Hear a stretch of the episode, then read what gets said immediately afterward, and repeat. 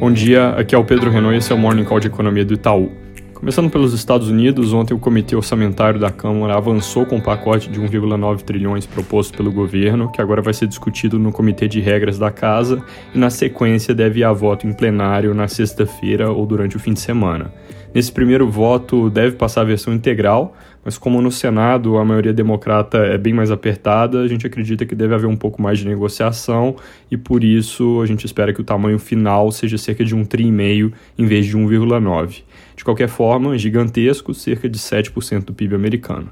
Hoje, o presidente do Banco Central, Jerome Powell, fala ao meio-dia do Brasil, deve manter o tom de paciência, indicando estarem longe de discutir retirada de estímulos, apesar da pressão crescente nessa direção. Na Europa, ontem o primeiro-ministro Boris Johnson anunciou um plano cauteloso de reabertura faseada da economia no Reino Unido. Ele deve começar com escolas voltando a partir de 8 de março e, se tudo caminhar bem, deve terminar em junho, logo antes do verão europeu. Sobre o Banco Central Europeu, interessante comentar que a presidente Christine Lagarde demonstrou ontem que eles estão atentos às taxas de juros longas do mercado. Isso mostra um certo incômodo com os movimentos recentes puxados pela alta das taxas das treasuries nos Estados Unidos. Aqui no Brasil, ontem os mercados tiveram reação forte, como era esperado, a nomeação de um novo presidente para a Petrobras e a possibilidade de que houvesse algum tipo de intervenção em outras estatais, mas não surgiu nada muito novo nessa frente, então foi mais um dia de ajuste ao aumento da percepção de risco depois dos eventos do fim de semana.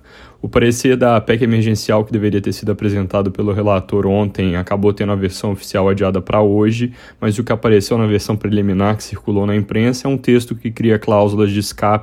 das regras fiscais para pagar o auxílio fora do teto nesse ano e, ao mesmo tempo, gera melhoras no arcabouço de contas públicas da União para estados e municípios, na linha do que eu comentei ontem cedo, trazendo melhorias para os anos seguintes. Um ponto negativo dessa versão preliminar é que a cláusula de escape não trava um tamanho ou duração do auxílio, então a coisa pode acabar indo além dos 3, 4 meses de 250 reais por mês que estão sendo cogitados. Ponto positivo é que ela só abre espaço fora do teto para o auxílio em si, então não dá para criar outras linhas de gasto, e além disso, ela traz a regulamentação dos gatilhos, que era a proposta original dessa PEC emergencial de travar algumas despesas, como folha de pagamentos da União, quando o gasto chega a certos patamares. Isso é algo que vale para qualquer ano, não só momentos de calamidade, e por isso ajudaria bastante a manter o cumprimento do teto daqui para frente. Tem alguns pontos mais polêmicos, como retirada do limite mínimo para gasto em saúde e educação, eles podem acabar gerando alguma dificuldade no Congresso.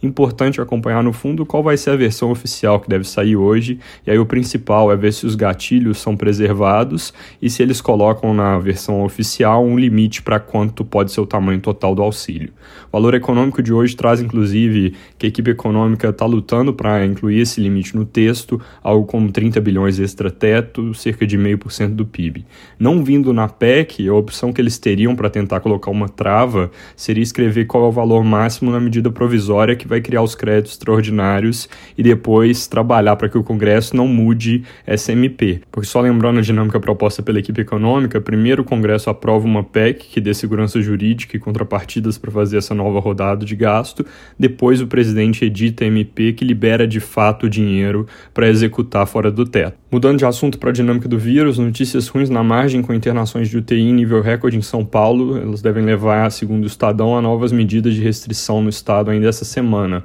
Algumas cidades estão implementando o toque de recolher e a vizinhança de Araraquara está entrando em lockdown para tentar conter a variante de Manaus que se espalhou na cidade. Do lado positivo de vacinas, chegaram hoje cedo ao Brasil mais 2 milhões de doses da AstraZeneca e o Instituto Fiocruz espera entrega até esse sábado de insumos suficientes para produzir 12 milhões de doses. É isso por hoje, bom dia.